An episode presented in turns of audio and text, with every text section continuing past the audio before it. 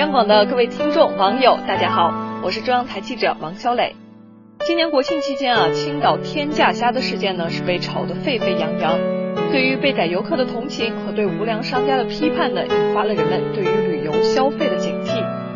好消息是，十月二十号，青岛天价虾事件被宰的广元游客肖先生获得了一位青岛企业家五万元的慰问奖励金，让人们是颇感暖心。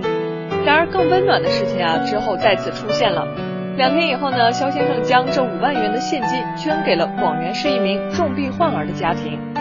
肖先生说：“青岛企业家奖励的五万元是一种爱心，他要把这个爱心延续下去，因为这个家庭更需要这笔钱。”本来是一件让人闹心的游客被宰事件，如今呢，通过人与人之间的善举，却走在了温暖感动的路上。